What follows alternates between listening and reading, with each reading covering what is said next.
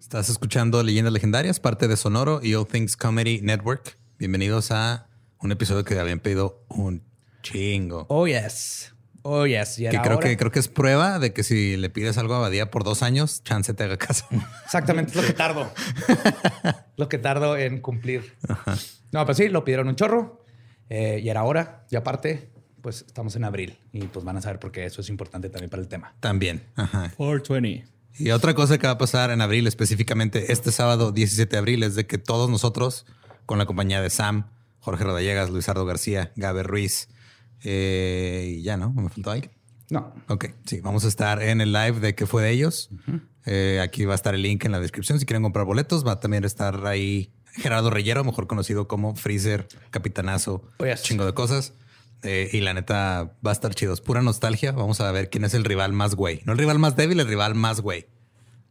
Sí, y básicamente vamos a pasarnos la vida chido como por una hora y media, dos. Dos, más o menos. Dos horas. Así que vayan, acuérdense que apoyar a todo lo que hacemos en Sin Contexto es apoyar a todo el grupo que hacemos estas cosas. Aquí en Ciudad Juárez. Sí, hacer la cosa es hacer la cosa. O sea, es lo que dijiste, güey. sí.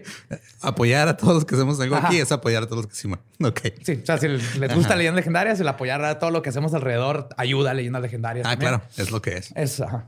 Aparte que nos pueden ver haciendo otras cosas que sí diferentes a lo que es. Debo, ¿Verdad, güey? Sí. Pero bueno, este, los dejamos con la primera parte de este episodio, que es el episodio 111. 111.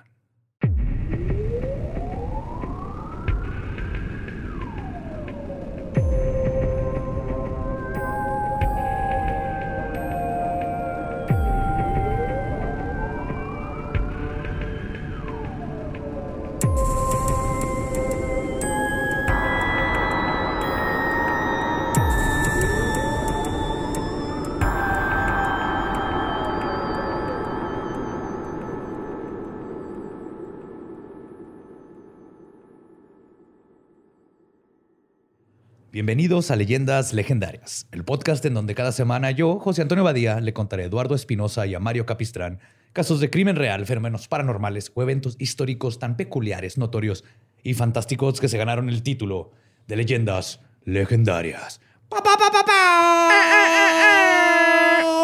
Bienvenidos a miércoles macabroso. Soy DJ Darkness. ¿Eh? Todos los que vean en el carro ahorita en la mañana al trabajo con esto, así les hice el día. Eh, DJ locutor de la mañana, para que no se les olvide ese sentimiento. El descenso de la locura era no la locución, güey.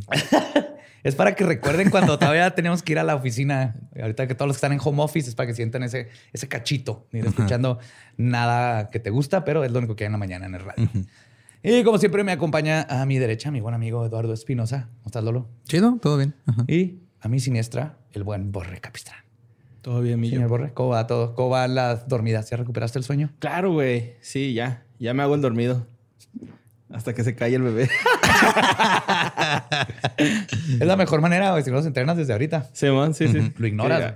Está dormido, pues me voy a dormir yo también. Nomás aviéntale un durazno ahí adentro de la cuna. Sí, sí, lo, lo, encuentran y se lo comen. Ajá. Y de, hecho lo plantó, güey, el huesito.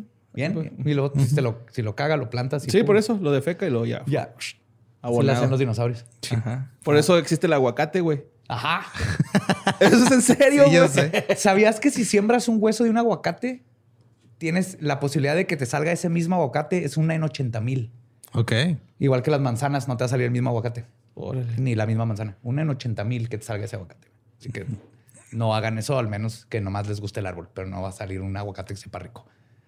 ¿Eh? ¿Eh? Hoy aprendimos algo nuevo. Ahora vamos a aprender algo bien culero. Los school shootings son una crisis particularmente gringa. Han habido cientos de masacres e incontables víctimas a causa de ello. Las escuelas han implementado protocolos que, según maestros, sirven mejor para traumar que para prepararse para un tiroteo escolar. Pero el origen de este concepto en el consciente colectivo ocurrió hace 22 años, un 20 de abril. Hoy les voy a contar sobre la masacre en Columbine. No mames, son 20 de abril, güey. ¿Qué grosería es eso, güey? Es, lo peor que ha pasado en un 420 después del nacimiento de Hitler. Ajá, sí.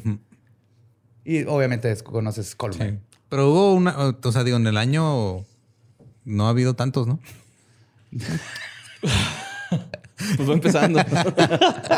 De hecho, sabes que ya va volviendo a la normalidad de este Estados Unidos con las vacunas cuando hubo como dos tiroteos bien culeros en una semana. ah, mira, ya, la gente está saliendo, más. Navajeados. Ah. Sí. Pues este es un caso que a mí me tocó, pues a todos nos tocó. Y más, yo creo, aquí tan cerca de Estados Unidos. Sí, yo, vi el documental de, Michael Moore con mis papás. Ah, fue muy bueno ese documental. Pues Eric Harris, de 18 años, y Dylan Klebold, de 17, son los nombres de los jóvenes asesinos que dejaron una terrible cicatriz en la memoria colectiva de Estados Unidos.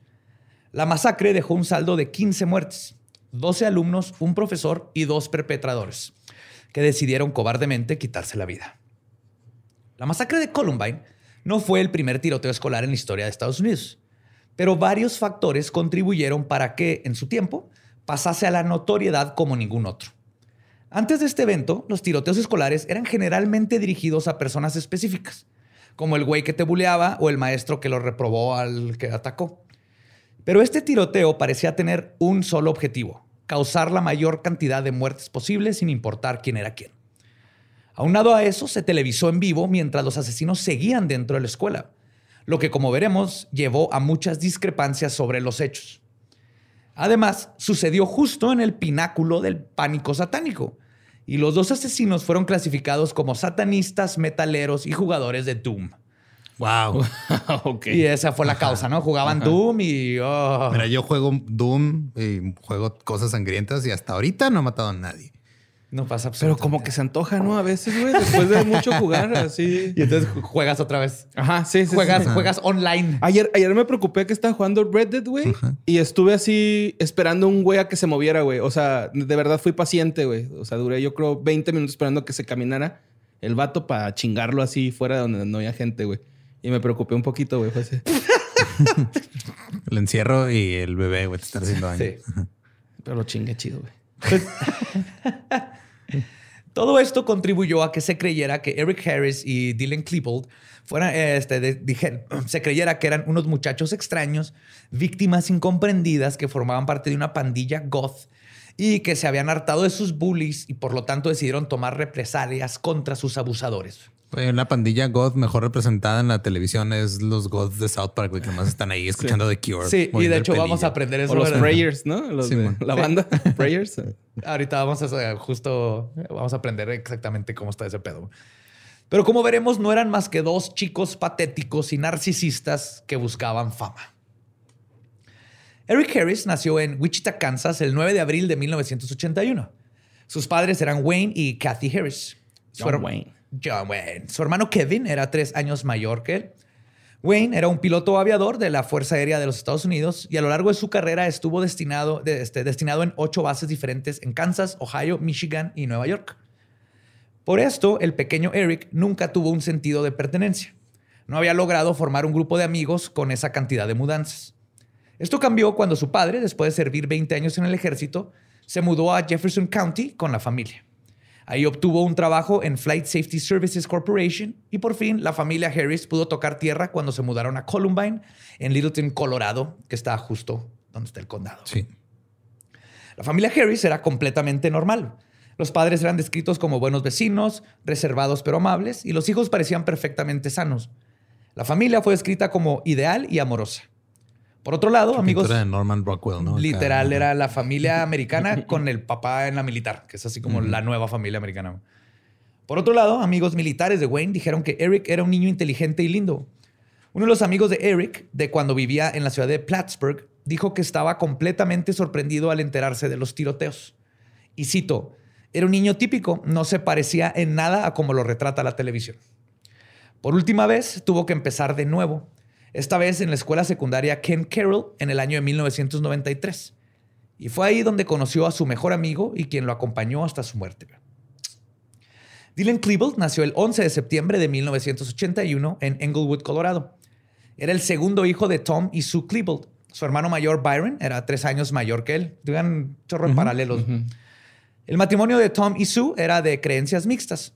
Tom venía de un entorno protestante y Sue de una familia judía rica y prestigiosa. Esta familia no fue particularmente feliz, pero tampoco particularmente violenta. una familia con problemas, como cualquier familia. Esta familia, este, perdón, no eran ni muy cálidos ni mucho menos cariñosos. Aún así, los padres estaban mucho tiempo en casa y se preocupaban por sus hijos. Definitivamente los criaron con un fuerte sentido de moralidad y adhesión a los valores personales. Los chicos Klebold sabían distinguir el bien del mal. Después de la masacre, la investigadora Kate Patan habló con los papás de Dylan y dijo, y cito, me senté y pasé mucho tiempo con los Klebold y son gente agradable. No es como si fueran estos monstruos que criaron a un monstruo. Entonces, que también fue algo bien extraño en Columbine porque, como vamos a ver, sí hubieron un chorro de, banderas rojas con estos dos, pero no, era por, no era por la familia. Como, como lo verías con un asesino en serie, ¿no? Así que sí. Sí, era pedos diferentes a los... Pues es que también digo, ya lo hemos dicho antes, pero no es lo mismo un tiroteo masivo que un asesino en serie. Por lo general, un tiroteo masivo pues, es un solo evento. Güey. Sí, exactamente. Un asesino en serie pues lleva chingo de tiempo ahí este, haciendo cosas. Sí, por lo general vemos que en los este, tiroteos masivos, que el tipo o el niño o el que haga tiene problemas psicológicos y abuso en casa y es como ve lo saca. Por eso Cleveland y, el, y Eric fue así como que what the fuck. ¿Qué pedo? ¿Por qué? Ajá, todo despegó de golpe. Pero como vamos a ver si... No mames. Escuchaban Eagles, Eagles of Death Metal, ¿no? Yo creo. de hecho, les gustaba Ramstein, entonces bueno. Pero el gran debate de naturaleza versus crianza y sonrisas vemos, depresiones no conocemos, sale a relucir aquí. Desde el principio, Dylan tendía a estar aislado de otros niños. En primer lugar, porque vivían al lado de un cañón, en una casa hermosa, güey. Así casononón chingoncísimo pegado a una montaña. Iron Man, así la canción. Haz de cuenta, casa Iron Man. En Colorado, así, unas montañas precioso. Pero también porque era un chico inseguro, tímido e inmaduro. Incluso su madre, después de la masacre, estaba en shock porque dijo que su hijo parecía ser extremadamente feliz. Ajá. ¿Qué? ¿Por fin tiene un amigo? Otra cosa que también llegó a aislar a Dylan fue que un en tercero de primaria aprobó el examen de ingreso a CHIPS, que es el Children's Health Insurance Program, o el programa de aseguranza de salud de niños. Oh. Y fue ingresado en el programa para niños superdotados y talentosos. Era un Cree Boy. ¿Un qué? El de los de Malcolm. Mm, un Cree Boy. Sí, sí, literal. En la primaria conoció a Brooks Brown, quien más adelante se relacionó también con Eric y tuvo una historia tumultuosa con él. Brooks dijo que él y Dylan se eligieron mutuamente como mejores amigos desde el primer día. Probablemente porque ambos. escena Step Brothers, ¿no? Sí. We just become best friends. Yep. Yep. De, hecho, dice Brooks que se hicieron mejores amigos probablemente porque a los dos les gustaban los Legos y eran deportivamente torpes. Ok. ¿Eh? Me identifico con ambas cosas. o sea, creo que entre esas cosas y el tono específico de piel que aparentemente es muy común en este tipo de casos. Sí. Qué bueno que nací en México. Pues aunque sí llegó a tener amigos y participaba en ligas deportivas de béisbol y fútbol, tenía problemas para ser amigos. Su ahora aparente seguridad se sacudió cuando Dylan entró a la secundaria. Era un sin amigos, todo solo, perdedor, nerd, socialmente ansioso y estaba hasta abajo de la cadena alimenticia. sí, güey. Ahorita nomás empezó así. Hello, darkness, my friend. Y luego hizo un flashback. Es en regresión, güey. Prepanam. Ener, Ener. Calzón chino, chino. Hagan la ley del hielo. Y sin eco, güey. Ahí empezó la ley. Ah, sus posibilidades para socializar eran casi nulas, por lo que solo se podía relacionar con alguien en sus mismas circunstancias. Así que naturalmente gravitó hacia un amigo outcast, el chico nuevo que se acababa de mudar de otra ciudad. Otaku. Sí, pues todavía no habían, pero ya hasta eso, esos güeyes no les gustaba el anime. Un mal pedo. No, pues. Dylan y Eric. el problema, güey. Sí. Dylan y Eric se hicieron amigos en la escuela Ken Carroll en primero o segundo de secundaria. Y juntos entraron a Columbine High, en el corazón del municipio de Littleton, en el estado de Colorado.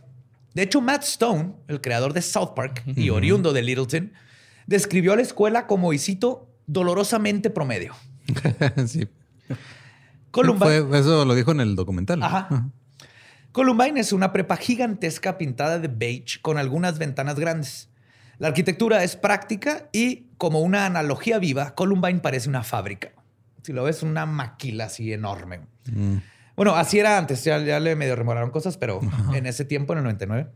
Aún así, su nivel académico era muy bueno, ya que el 80% de los graduados podían acceder a algún programa académico para estudiar una carrera. Ok, eso lo cual, muy buen porcentaje. Y es que, en, por ejemplo, para en México es así como que prepa y luego sigue la universidad. En Estados Unidos es como que prepa y si escoges ir a universidad es de lo más normal. No hay como este... Y tener acceso a es todavía menos común que en México, que es como más esperado de la gente que haga el brinco. Allá es totalmente, ah, ese güey va a decidir irse a la universidad.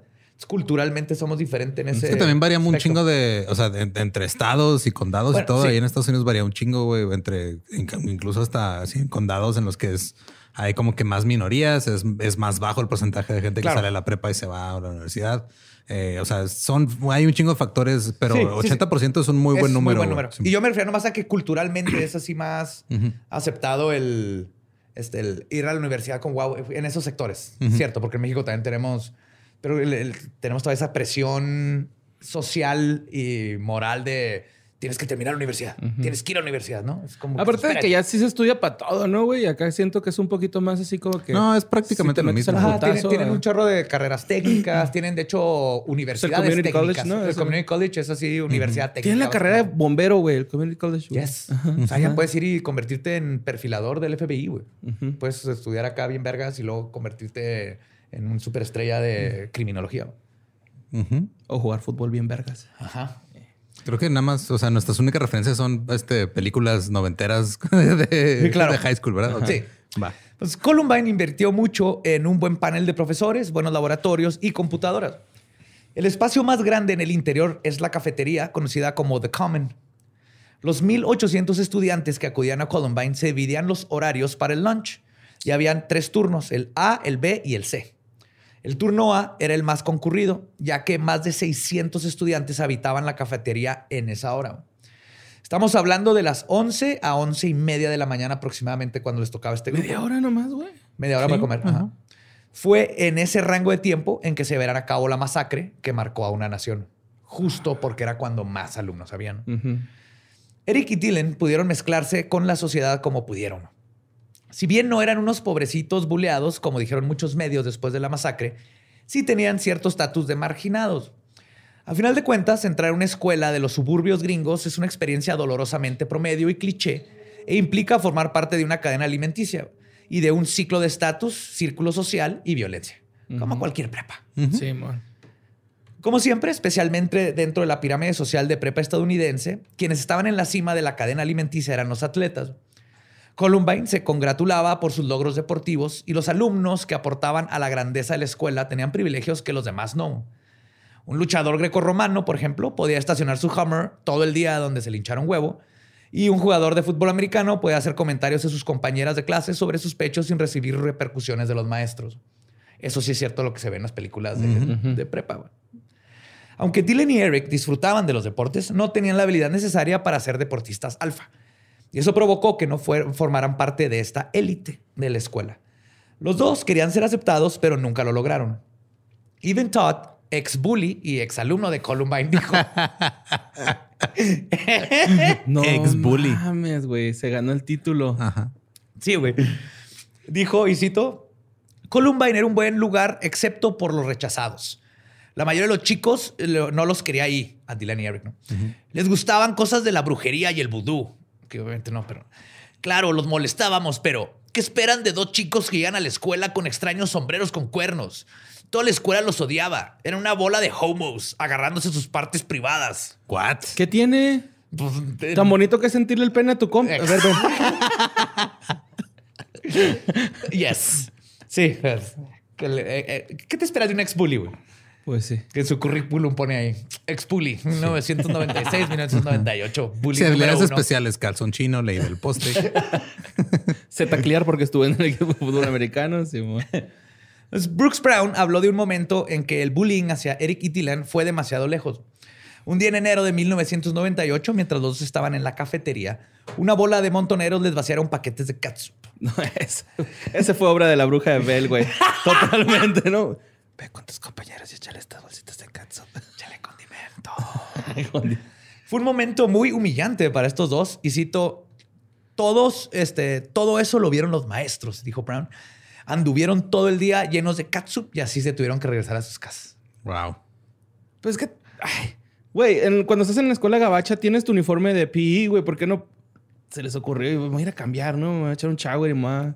Pues quién sabe. O sea, neta, está bien gacho lo del bullying y todo eso, pero ahorita que vamos a ver lo que hicieron y todo, nos vamos a dar cuenta que no, no era un bullying. Esto fue lo peor que les pasó. No era un bullying sano. Sí, lo peor que, te pasó es que te llenaron de catsup. Eso no amerita lo que luego, según ellos, hicieron. Yo hice cosas peores, en la prepa. Aunque los dos eran ciertamente marginados, tenían una vida social decente. Tenían un pequeño grupo de amigos, entre los cuales estaban Brooks Brown y Nathan Dykeman. También desempeñaron actividades extracurriculares. Dylan, por ejemplo, se involucró en el taller de teatro de la escuela. Como era bastante tímido, prefería desempeñarse detrás del escenario y en producción. Chingada madre, güey. Sí. Lo, siento. Es la vida de Lolo, güey. y ahorita acá Lolo. Sí. Ay, güey. Los dos eran aplicados en la escuela, atendían a los partidos de fútbol americano y a los shows de danza. Okay. Además, para poder acreditar la materia de educación física, decidieron meterse a la clase de boliche. Nice. Cosa que unió a los dos amigos hasta el fin de sus días. Hey, yo en YouTube me metí a Frisbee, Extreme Frisbee, para tener créditos de deporte. Existe en la Universidad de Texas en El Paso, Extreme Frisbee, güey. Y te daban créditos. yo obviamente evadí todos los créditos de deporte. No fui a una sola porque no me di cuenta que era los sábados a las 8 de la mañana, güey. ¿Quién va a ir a aventar un frisbee en verano a los dishwashers, güey? Gente realmente trabajadora, gente realmente comprometida con el extreme frisbee, José Antonio. Faltó la disciplina. Pero su estatus de este, marginados no significaba que se mantenían alejados de los demás, este, jugando Dungeons and Dragons y viendo anime. Al contrario, Eric y Dylan eran también un par de culeritos. Mm. Eric comenzó a mostrar comportamientos violentos desde muy temprana edad. Dentro de su grupo cercano parecía ser amigable, pero su punto débil era el rechazo. Eric era, como se dice el día de hoy, un hombre. Tiffany Tyfer era una chica que es de su generación que tuvo algunas citas con Eric, pero terminó rechazándolo. Esto generó rabia en el chico y decidió vengarse de ella. Un día, Tyfer llegó a casa de Eric y, se lo encontró tumbado en el suelo eh, con su cabeza a un lado de una roca gigante y parecía que la piedra le había aplastado el cráneo. Pero lo descubrió que era líquido rojo del fake era, blood. Era la catsup que le habían echado. Era sangre fake. Sí, de hecho, Eric tenía problema, era súper misógino y tenía un problema cuando lo, rechazaba una mujer. Se enfurecía cabrón. Mm. Eric era, como muchos dicen, un psicópata. Pero el manual de diagnóstico de desórdenes mentales preferiría llamarlo trastorno de personalidad antisocial. Esto incluye hostilidad hacia la autoridad, comportamiento ilegal, crueldad y muchas veces piromanía. Eric era incapaz de sentir empatía y remordimiento por sus malas acciones. Además, era un increíble mentiroso, al grado de que nadie jamás pensó que él podría hacer algo como lo que hizo en 1999. En la adolescencia, Eric mostró interés en la computación, los videojuegos, los videos caseros y el metal. A los medios se les hizo fácil culpar a la música que escuchaba por lo que hizo. Era fan de Marilyn Manson y la música industrial alemana. Y unas de sus bandas favoritas eran KMFDM y Rammstein. Ellos, KMFDM. Ellos son los que le preguntaron a Manson una vez de que. Sí, fue en, el, hubiera dicho. en ese mismo documental de Michael Moore. En el Michael Moore le preguntaron a Manson que, qué les hubiera dicho y Manson dice: Yo no hubiera dicho nada, los, hubiera escuchado. Y si fueran mujeres, les pego. Sí, mo. Esa parte la cortaron, obviamente. Sí, claro. Al tratar no sé esos chistes como estoy justo tomando cerveza, porque ya sabemos lo que sucede. Y si no conocen KMFDM, busquen KMFDM y MDFMK, que es KMFDM, también vergas. Pero bueno. Industrial ochentero, noventerote. Ajá, noventerote, así. También vergas. Si bien la música no tiene nada que ver con la creciente perversidad del joven, Eric se sentía identificado con el nihilismo y la ira que expresaban estas bandas. Que es normalmente lo que pasa. O sea, la banda no te hace violento. Si eres una persona violenta, vas a buscar cosas violentas. con las que te identificas. Con lo que te identificas. o, y, el 99.99 de la gente puede identificarse con la música y les gusta y la letra nihilista, pero eso no quiere decir que ellos sean nihilistas, ni estén depresivos, ni sean violentos. Sí, no tiene nada que ver la música. tiene nada que ver Yo me pongo bien violento con la chica de Ipanema, güey. No sé por qué. Te lo juro, güey. Me dan muchas ganas de... güey, así es. Sí, mom. no, perdón, porque no empieza. es tu trigger. Seguramente inspirado por Rammstein, también Eric aprendió a hablar alemán de manera autodidacta. Yo soy culpable, yo también por Rammstein me metí a clases de alemán en UTEP, pues. Ah, no, pues. Y nomás aprendí a decir, ajá, este, Du hast. eins, zwei, Y te drei, quiero vier, puta. fünf, sechs, sieben, acht, neun, zehn. Heil. Heil. No, eso no. Esa no. Ok. y eh, Guten Nacht, ich heiße Joseph. Shaisan Ashlock. Lo único que sé. sí. Con eso tienes. Y BMW. este, pero aprendió eh, alemán de manera autodidáctica y de pasada se volvió un auténtico neonazi. Ah, ya mira. estaba ahí aprendiendo alemán. ¿no? Pues andamos aquí cerca. ¿Qué te parece si nos vamos por el lado Sí, ideológico? sí, el, el brinco ahí bien cabrón. Sí. Se hizo hermano del Edward Norton acá. Ajá. Te aseguro, no sé cuándo salió American History X, no sé si fue en el 99 o después, pero hubiera sido mega fan. Creo que fue un poquito después, ¿no? Probablemente. Probable. Aunque Eric parecía odiar a todos, su odio también estaba influenciado por los supremacistas blancos. Era racista, sexista y homofóbico. El día de la matanza llevó puesto una playera que decía Natural Selection, selección natural. Esta idea está basada en la creencia de que la raza suprema es el hombre blanco. Es del 98 American History X. Antes sí les tocó a Uy, sí. Pero nadie, nadie le echó la culpa a esa película. Harris tenía algo así como un complejo de Dios. Brooks Brown pensaba que Eric tenía un fuerte sentimiento de justicia, cuando realmente estaba enfermo de poder. En su página de internet tenía un listado de la gente a la que odiaba y mencionaba castigos, y cito, justos para cada uno de ellos. Ah, sí, güey, estos son unas niñitas ahorita. van a- Sí, güey. Sus páginas de internet así de Angel Fire y todo con negro y el font verde fosforescente o rojo, esos que te quema la pupila de tratar de leerlo. Sí, pero eran unas niñitas así en su diario del blog. Y ahorita, ahorita les voy a dar más datos. digo. Se maman, Tal güey. vez mala comparación, pero sí, Sí, güey. sí, bueno, voy a hacer una lista para poder matar a todos los que me caen mal. Sí, güey. No, Sí, es que sí. mames, así me lo imaginé, güey. De hecho, en realidad, Eric se victimizaba a, a sí mismo, pero también era un perpetrador. Era un buen estudiante, pero era hostil hacia sus compañeros.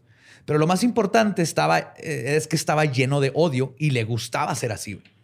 Era como su forma de tener personalidad. güey. Eric se hacía llamar a sí mismo Reb. R-E-V. R-E-B.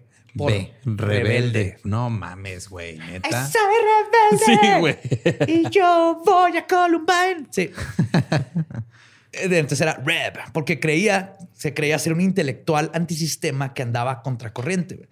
Realmente lo único que quería era ver el mundo arder. Es que neta, o sea, digo, todos de prepa nos eh, hacíamos puñetas mentales cabrón. claro, Peores que las totalmente. puñetas normales que nos hacíamos porque estábamos en la prepa también. Sí. Pero sí, güey. Un qué chingo de pedo. estas Ajá. cosas las hacíamos y tu blog edgy con calaveritas. No es una fase, mamá. Ajá. Eh, Pero Es un estilo de vida. Siempre voy a ser necroanarchy, mamá. Nunca me voy a cortar el pelo, no voy a ser como ustedes. Digo, tú lo has llevado a un extremo muy, muy largo en tu vida, güey. Pero... Pasaste de necroanarquía a necrofilia, güey. O sea, Tienes una lista, güey. Fuck. Pero a veces, mamá, no fue una fase. Eric era iracundo, tenía depresión y pensamientos suicidas. Un psiquiatra lo medicó con Zoloft y luego le cambió la medicina a Luvox. Pero de hecho, lo diagnosticó. saludas, lobo. está tomando esa madre. ¿Luvox? ¿Sí? Creo que sí, algo dijo así que está Damn. tomando esa cosa. Sácalo el lobo a ver qué pedo. De hecho, Pero que- nos den papas, güey. El pedo es que lo diagnosticaron con ADD, güey. Ok. Con ADD y luego le ¿Esa dieron... madre qué es, güey? ADD? Este, Eh, déficit de atención. Ah. Hiperactividad. Hiper- Porque en ese tiempo nada más era, era DD, ahora ya es DHD, ¿no? Pero, o sea, lo Ah, vieron que era como psicópata, sociópata, depresivo y todo. Y dijeron, ah, ADD, toma, Es Luvox. que no, no, se, no, no se ha concentrado en algo. Ah, ok. Y luego se concentró en matar a sus compañeros. Pues, algunos opositores de ciertos procesos de la psiquiatría moderna dijeron que muy probablemente el Luvox exacerbó la violencia dentro de Érico y que el día de la- y se sabe que el día de la masacre tenía Luvox en su organismo.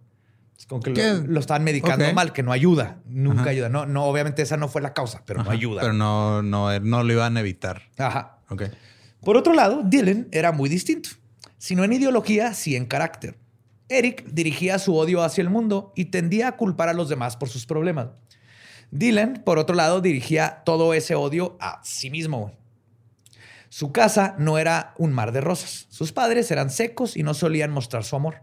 De hecho, tres años antes de la masacre, habían corrido a la casa del hermano mayor de Dylan, a Byron, por consumir marihuana. Yo en Colorado, donde se volvió legal. Sí, güey. Sí, güey. Es que pinche... Pero... Es que también como en Colorado hay muchos tiroteos. No sé por qué pero hay un chingo. Este, a lo mejor también por eso dijeron, ¿saben qué? Ya dales mota, güey. Ya, ya, que se calmen, güey. Yo creo calor, güey. ¿No? Este, Colorado no está caliente. Hay nieve algo, güey. Ah, sí, cierto. Estoy confundiendo Arizona. Sí, man. Arizona no está culero, ¿ah? Sí, Arizona es el horno del demonio. Sí, man. Este, Dylan estaba evidentemente deprimido. En sus escritos habló mucho sobre su odio a sí mismo y llegó a cortarse en muchas ocasiones. Era lo que ahora le dicen cutter. Ajá. Era un preemo. Era inseguro, inmaduro, torpe socialmente y tímido. Parecía estar destinado a sentirse relegado por la sociedad durante toda su vida. Una maestra de Columbine incluso llegó a decir que, y cito, Dylan era poco atractivo y un vago. Wow. si lo escribía su maestra también. ¿Qué pedo? Pues sí, la neta, o sea, que tu maestra diga, mira, la neta no te cogería. Habla muy mal de la maestra. Sí, güey. Porque también es muy común en Estados Unidos que las maestras se acuesten con sus alumnos. Sí, sí se lo hubiera cogido, güey. A mí se me hace que era ahí de que no puedo, pero te quiero. es un vago, un, vago viril. Mm. Perdón. Yo sí tuve una maestra, güey, que me decía, es que usted nunca va a llegar a hacer nada en la vida. Oh, Guache esto, puta. Guache, cómo encontrar la manera de vivir, de no ser nadie en la vida. No ser nadie en la vida, perra. Métete sus pinches tareas de química por el culo, señora. Bien violento, güey. Creo que estás nada más probando lo que dijo hace 15 años. Sí, güey. No te estás ayudando, Borre. Dylan también comenzó a beber desde muy temprana edad. Su apodo internauta era Vodka. V-O-D-K mayúsculas y A. Que era su bebida favorita. Ah, wow. Cuenta la leyenda, oh, según algunas fuentes. Yo también la prueba tomaba vodka, güey. sí, bueno, Fuck, güey. Güey, la... No mames. ¿Por qué no este, tomas birria? Porque no, porque, era, más, barato comprar entre más barato, una botella de vodka y ah. ponerse pedo 5 a lo que te, iba a valer en birrias. Pero es que eran guamas y tonayán, güey. No, el vodka, y jugo, güey. No queríamos perder la vista. Sí. Guamas y Tony Ayans. Pues sí, un saludo a Una Osvaldo, el chino, mi primo de Puebla. Bueno, no sé si es mi primo, pero tenía familia en Puebla que se peleaba que yo. Entonces, ese güey y nos íbamos a comprar botellas de vodka al saliendo de la prepa y nos poníamos a visitar en parques. Otros boons. buenos tiempos. Buenos tiempos. Ajá. Pues les digo que cuenta la leyenda que se ganó este apodo un día que se tomó una botella de vodka el solo de una sentada. Dylan Klebold tenía problemas de identidad y por eso llegó a ser un chico muy influenciable. Y este vacío que sentía esa falta de identidad fue lo que probablemente llevó a Dylan a adoptar las ideas de Eric y hacer las suyas. Entonces era un, psicópata con, con un depresivo influenciable y se retroalimentaron uno al otro. Un Kirby. Los dos eran muy buenos en matemáticas y eran fanáticos de la tecnología. Crearon páginas de internet, porque en ese tiempo hacer tu página de internet no era no, era sentarte y ponerle, tenías que HTML, tenías que saber hasta el color de la letra, tenías que saberte el color. Sí, no existía Wix y esas cosas. No, ni ah, voy a hacer mi página, dale clic aquí y ya está. Ni Facebook. ¿no? El wiki, wiki dándote un tutorial. Entonces crearon página de internet, programaron videojuegos con sus propios personajes. De hecho, lo que hicieron es que alteraron Doom para que fuera todavía más gory. O sea, le, metían más sangre al juego de ah, Doom. No mames, qué chingón. Sí, cambiaron el, el, el cacodemon por una porrista, güey. y eran fanáticos de grabar cortometrajes que ellos mismos dirigían, escribían y protagonizaban. Wow. Sí, les mamaba, güey. No Worry Colorado, ¿no? Shit, sí, güey. Uno era gitano y los... De hecho, hicieron uno donde un, un nerd contrata a dos hitman para que vayan y maten al Jock que le está haciendo bullying. Y son ellos dos así como Matrix con sus lentes. Porque acaba de salir Matrix, obviamente. Wow. Ajá. Suena terrible. Sí. Sorprendentemente, a pesar de la personalidad de, este, de Dylan, él terminaba pasando más tiempo frente a la cámara, a diferencia de Eric, que guardaba también sus emociones, que no podía ni fingir ira para sus papeles y entonces no lo grababan. Mm. Mal actor. O sea, era el güey más pinche enojado, pero no podía actuar enojado en, películas. Como todos los adolescentes, les gustaba retar a la autoridad y tenían las hormonas hasta el tope. Eric y Dylan pasaban todo el tiempo, pensaban todo el tiempo en cómo vengarse de sus compañeros. Ese deseo de venganza permeaba prácticamente todo lo que hacían juntos. Finalmente, su odio hacia sus compañeros no parecía ser fuera de lo común. Investigadores del FBI indicaron que los dos se alimentaron mutuamente. Sin el otro, ninguno de los dos pudo haber perpetrado la, masacre. Su relación estaba basada en un juego pseudonihilista que cruzó el límite. Ambos eran dos adolescentes mecos que se creían cool por fumar y embriagarse. Mutualmente alimentaron su odio hacia los deportistas de Columbine y hacia las otras razas. Justificaban sus patologías y resentimientos echándole la culpa a todos los demás en lugar de hacerse responsables por sus propias vidas. Que hasta este punto todos pasamos por cosas así en la prepa, entre las hormonas y, no sabes qué está pasando y le echas la culpa a los demás y tienes odio hacia los que no te caen bien, pero hasta ahí se quedan. Es que está cabrón, güey, ser adolescente, güey. Sí. O sea, si, si estás hecho todo. Eso es adolecer, borre. Es que, güey, si es un puto licuado así como de jugo verde, güey, acá. Como que hay de, con hormonas, Hay de todo, güey, pero así sabe de la verga y no sé, güey, acá. Unas partes están medio chidas, pero rápido, rápido, ¿qué está pasando? Simón, güey, ¿por qué está baboso y el nopal así güey? Sí, todos los adolescentes que nos escuchan, los amamos, ya pasamos por eso. Sí, güey. Eh. Hang in there, se pasa y listo, todo Jálensela un chingo, güey. Sí. Después no van a poder y van a querer esa madre de jalárselo un ratillo, güey. Sí, un mastúrbense, suelten, suelten. También, señoritas, mastúrbense. Todo mundo mastúrbense, es natural y es, para eso no lo pusieron ahí, exacto. Sí, nada más en, privado. Sí, sí, no mamen. pues este par de idiotas tenían el sueño de destruir al mundo, güey, empezando con la escuela. Su objetivo principal era atentar contra sus compañeros de clase el secundario era la comunidad en general y el terciario era destruir la sociedad estadounidense. En una entrevista con NPR, Brooks Brown afirmó que Dylan y Eric estaban locos, pero fue Columbine lo que los hizo así, que se refiere al ambiente de prepa. El comienzo del viaje de los dos para sacar su odio internalizado comenzó con el tradicional vandalismo propio de dos morros que se crean edgy. En el segundo año de prepa, en el 97, los dos emprendieron lo que ellos llamaban sus, y cito, misiones, que eran básicamente escapadas nocturnas en las que los dos se iban a las casas de aquellos que Eric odiaba y vandalizaban sus casas. Wow. O si queremos ser técnicos, la casa de los papás de los que odiaban. Claro. Les aventaban huevos, el papel de baño, rompían ventanas, ese tipo de cosas. Y era our mission. El plan de la noche. Sí. Como ya, ya me los estoy imaginando como Pinky y Cerebro estos dos, güey. Hola, Eric, ¿qué vamos a hacer hoy? Lo mismo que hacemos todas las noches, Dylan. Tratar de balancear el mundo. Todos estos eventos fueron documentados por Eric en su página de internet.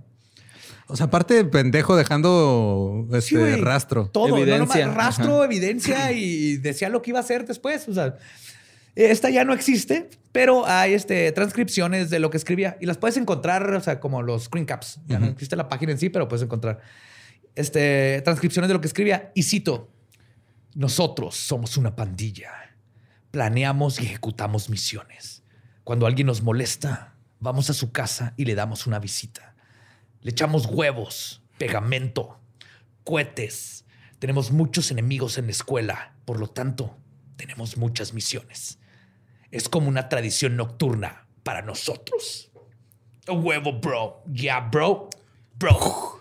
Bro, ¿te acuerdas ayer que le echamos papel de baño al güey ese? Yeah, bro. Épico, bro. Épico. Super bro. Se lo buscaron. Man, hay que echar polvos pica pica, güey, en el aire, güey. Sí, bro.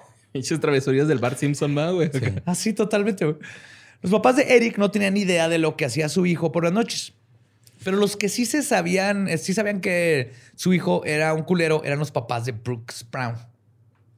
Brooks Brown. Brooks y Dylan fueron mejores amigos, como les conté durante la primaria. Pero Brooks y Eric tuvieron una relación más tormentosa. Sus pedos iniciaron cuando Eric, durante una pelea con bolas de nieve, le tronó los vidrios del coche a Brooks. Ah, cabrón, pues le puso piedra a la bola de nieve. ¿o, qué? ¿O la mojó? Pues no sé. Le hizo hielito, ¿no? Ajá. Pero esto hizo que Brooks fuera a acusarlo con su mamá y le dijera que por las noches había estado vandalizando cosas. Después de eso, se fue de la casa antes de que llegara Eric porque le tenía miedo. Dijo a la mamá así que, este güey es un hijo de la chica de todo, pero ya me voy porque va a venir a echar los cohetes. Salió corriendo. Y de ahí ya no se va a, a, a ver, o sea, el, su compa. Brooks, que era amigo de Dylan. Era el Brown. tercero. Ajá, Simón. Ajá. Él, él salía corriendo de la casa cuando iba a ir Dylan. No, no, le- chismeó a su mamá lo que hizo Eric y luego no quería estar en la casa porque tenía miedo que fuera a ir Eric a aventarle cohetes o este, Ah, ya, ya. madrearlo. O sea, él sabía qué pedo con esas acciones. sí, pues era compa de ellos. Pinche puto, güey. A razón de esto, Eric tuvo un pedo con sus papás, pero más tarde posteó en su página que les mintió y dijo, y cito, como un puto vendedor, güey. Like a fucking salesman. Se creía así, güey, me hice pendejo a mis papás, güey. Pero la rencilla entre Brooks y su ahora ex amigo ya había comenzado. Eric básicamente le declaró la guerra. Después Declaro de... la guerra en contra de mi peor enemigo, que es Brooks Brown. Stop. clac, clac, clac, clac. Chun, chun. Después de ser acusado, posteó la información de Brooks Brown en su página, alentando a sus lectores a ir a joderlo a su casa. O sea, es de los primeros doxeadores ever, güey. Pinche Que es lo más culero que puedes Ajá. hacer como persona, güey. Que doxear es soltar la información privada de alguien. Ajá. Que viene de documents, docs. Ajá. Este, si alguien quiere mandarle un mensaje a Badía, 656 3B. Ah, ya. Como el día que dije en Twitch, mi número, güey, sin Todo querer. meco, Sí, Lo bueno que ya se borró ese video. Y aparte, lo bueno que no tenía lectores este güey, güey, pero aparte de doxearlo, este, seguía yendo a hacer misiones a casa de los Brooks, güey. A pesar de que a veces ni siquiera estaba ahí este, el, el hijo y llegaban y madreaban la casa. Incluso llegó a publicar amenazas de muerte contra Brooks. La mamá de Brooks, por su parte, no se quedó de brazos cruzados y llamó a la policía para alertar del comportamiento de Eric. Mientras tanto, Dylan, siempre pegado a Eric, lo siguió con sus desmanes, aunque él no tenía absolutamente nada que ver. Lo más atrás así. No, sí. Sí, cortaron. Fue así de que córtala, Eh. córtala. Como, que es la película de Chicuarotes, ¿no? De Gael García, güey, este pedo. O sea, Un poco. es- un o sea, compa que está todo mequillo, güey, y otro que es bravito, Más o menos. entre comillas. Más o menos, pero un poquito más extremoso. Sí. Pues pronto la policía de Jefferson County tuvo todo un archivo de Eric y Dylan por todas las amenazas y mensajes de odio que estaban en internet. En sus diarios se ven y la gente le empezó a mandar así que, oye, estos güeyes están diciendo estas madres y que... Dime por favor que la página bombas". tenía de esos contadores que le ponías abajo de las Sí, visitas. Sí. ¿De cuántas visitas tenías? Lo tenías y lo tenías que escribir, güey. y Lo escribías, Ajá. escoger cuál contador ibas a poner. Pero te decía cuántas personas habían visto tu página. Y contaba las veces que tú te metiste a tu página. Entonces podías ver. Podías inflar tus refresh. números. Refresh, refresh, o sea, no tenías que refresh, contratar este, a alguien allá en Asia, güey, No. para que inflara tus likes. Antes eso se podía hacer en YouTube, mismo. ¿no? O sea, le das refresh y luego era contada como una... Sí, hasta Sí, que ya hasta que empezaron de, a pagar y dijeron, ya no. o sea, hacer eso". dejaron de contarlas. Pues los Brown, después de la masacre, dijeron que ellos llamaron 15 veces para denunciar a Eric, pero la policía nunca les hizo caso. A pesar de todos los focos rojos que presentaban los dos jóvenes, solo tuvieron problemas con las autoridades una vez antes de la masacre. El 30 de enero de 1998, Harris y Klebold se metieron a una van y robaron equipo electrónico. Los agarraron tratando de pelarse en el coche de Eric este, y pronto confesaron, porque era una bola de ajá. Solo que esta vez, este, perdón, los arrestaron por robo y allanamiento. Es que yo sé que nos vemos rudos, pero somos buenos niños. Es que uno que yo no sabía pensar que te le hablar a mi mamá. Que no le digan, mi papá se va a enojar. Un saludo a esa la, banda la siguiente que en la página de internet. El mundo va a quemarse porque yo soy anarquía y el demonio en uno. Los dos Ay, dejaron una muy buena impresión en los oficiales de menores y les ofrecieron eliminar cualquier récord criminal si ellos accedían a participar en un programa que consistía en ir con un psiquiatra a terapia y a servicio de comunidad. De hecho, era un programa que tenía poco tiempo en Colorado. Ok. Donde en lugar de meter al- en la cárcel a, a jóvenes este, Blancos. Sí. Los metían a. De hecho, fue aquí, en esta terapia, donde lo, lo- lo diagnosticaron le dieron las drogas. Pues Harris, además, fue a una terapia para el control de ira, güey, le dijeron. Ujú. Con una mentalidad calculadora y manipuladora, porque sea lo que sea, no era un pendejo. Logró, este, lograron que el programa terminara unos meses antes de lo que decía su condena. Todavía no hicieron lo que tenían que hacer.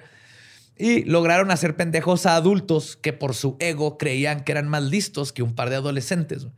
Incluso Eric tuvo que hacer un video ensayo para graduarse de su terapia contra la ira. En el video dijo, y cito, Estoy feliz de decir que con la ayuda de esta clase y con otras actividades del programa estoy dispuesto a tratar de controlar mi ira.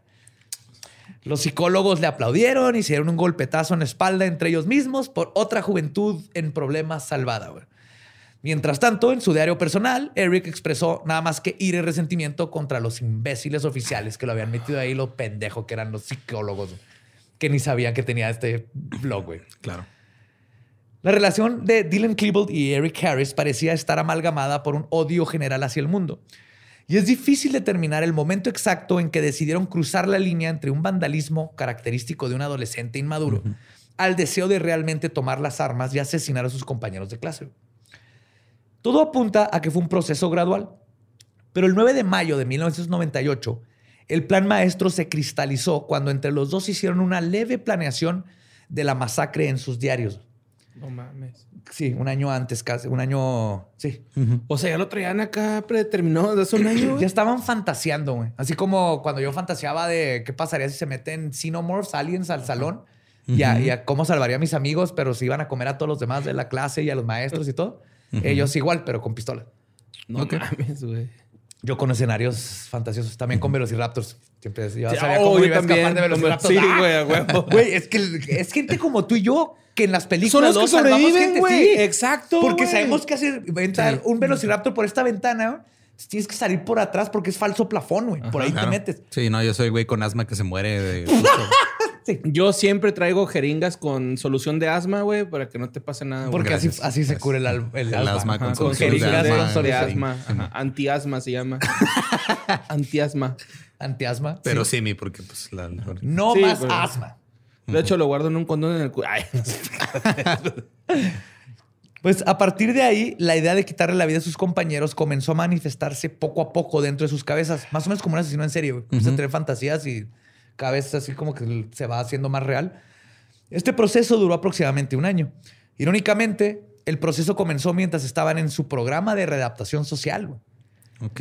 Pagan no le ayudaron en absolutamente nada. Estos psicólogos, deja tú ayudar, ni siquiera se dieron cuenta que tenían un problema mucho más grande. Sí.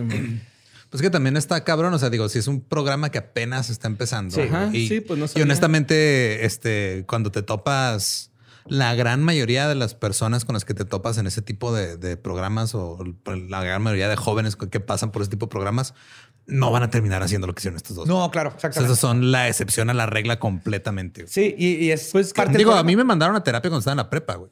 ¿Qué hiciste? Este. No me acuerdo si lo platicado o no, pero. ¿Es cuando hiciste llorar Sí, güey. no, fue otra vez, güey. Ya no me acuerdo cuál fue.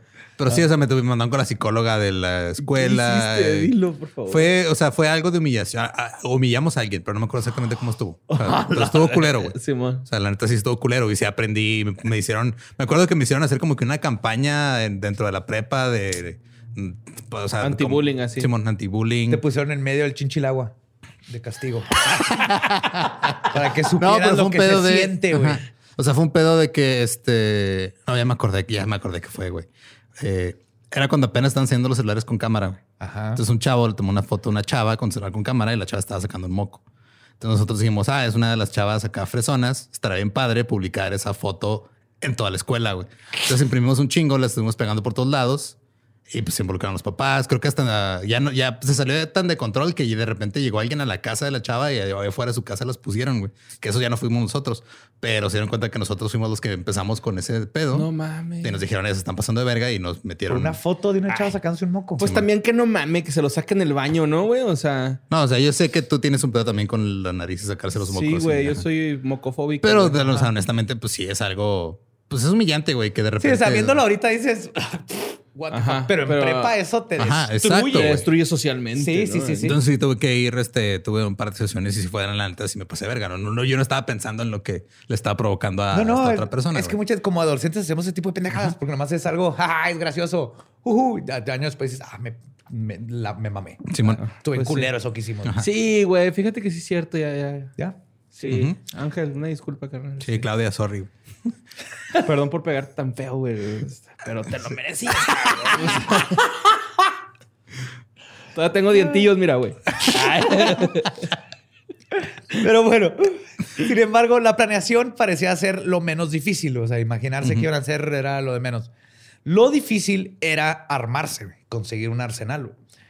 Güey. Poco Tener antes que de... esperarse dos semanas para que les dieran su pistola. Todavía no, eso todavía no existía, güey. Pero estoy enojado ahorita. Como no me- Ey, es que Lolo puso mi foto de sacándome un moco. Necesito la pistola ya. Poco antes de Halloween, en su último año de prepa, Eric Harris comenzó a experimentar con la construcción de un arsenal artesanal. Ah, cabrón. El 22 de octubre de 1998 se sentó en su cuarto con un bonche de fuegos artificiales, le sacó la pólvora y la colocó en una lata de café. Una vez que tuvo un volumen suficiente, inclinó la lata, echó un chorrito de un cartucho de dióxido de carbono, lo midió con cuidado hasta que llegó al borde, lo le puso una mecha y la selló dejándolo a, a un lado. Así es como armó una bomba tipo cricket, se le conoce, lista para su detonación. Repitió este proceso hasta tener nueve bombas. No me hagan caso a esas instrucciones, no vayan a hacer esa pendejada, les se van a volar una mano. Sí, no mamen. No es así de pelada y no se ve hacer nada.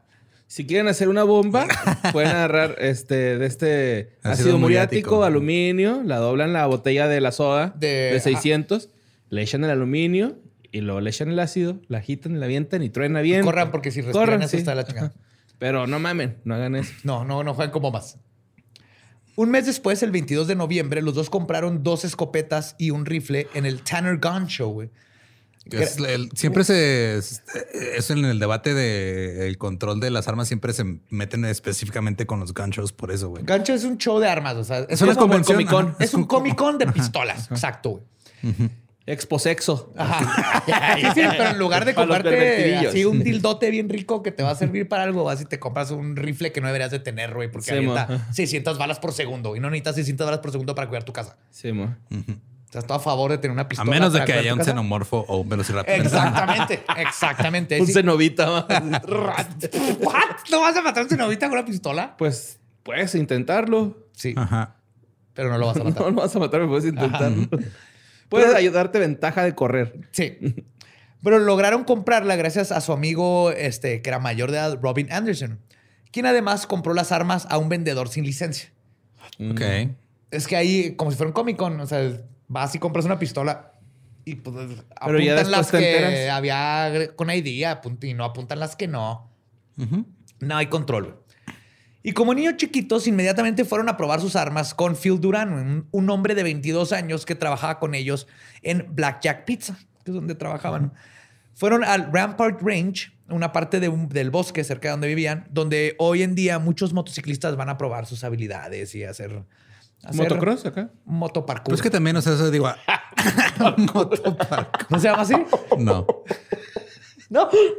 Pues está bien vergas el nombre, güey. Es así como que Come on. subo una barda poquito con mi moto y luego salto de ella. Y así como Mario con Yoshi en Mario World, güey. Ajá. Así que es un Porque instrumento. voy a decir, digo, aquí le pides para a tu compa el mayor de edad que te compre chelas, no pistolas, Sí, güey. allá les compró pistolas. Y de hecho ahí, cuando fueron ahí, fue la primera vez que dispararon un arma en todas sus vidas. Luego, Phil Duran les presentó a Mark Maines, que también era un poco mayor que ellos. Y Phil incluso llegó a cooperarles para comprarle armas a Mark. Maines le vendió una escopeta recortada que es completamente ilegal. O sea, una escopeta recortada es una escopeta y le cortas el, Ajá, sí, el- el el- barril el para cañón. que quede chiquito. Es ilegal. O sea, no puedes tener eso. Y un arma Tech 9. La Tech 9 es una semiautomática de 9 milímetros. Parece como una Uzi, pero no es automática. O sea, tienes que estar disparando con el gatillo. Pa, pa, pa, pa, pa, pa. Ajá. Ok. Pero trae un clip mucho más largo, le caben más de, no sé, 9, 10 balas. Entonces, también no es un arma que, que usas para protección personal. Dylan recogió las armas en su casa. Mark terminó ganando 9 dólares de su venta ilegal de armas que terminarían matando a personas. Por pendejada. Digo, 9 dólares en 99 son como 25 doritos. Hay que ponerlo en perspectiva. Ya una cenita, ¿no? Una Lo que no sabes es que Mark invirtió esos 9 dólares en, En Bitcoin. Bitcoin. Y ahorita es dueño de Panamá. No, no, no, no, güey. Le puso Panamark. Mark.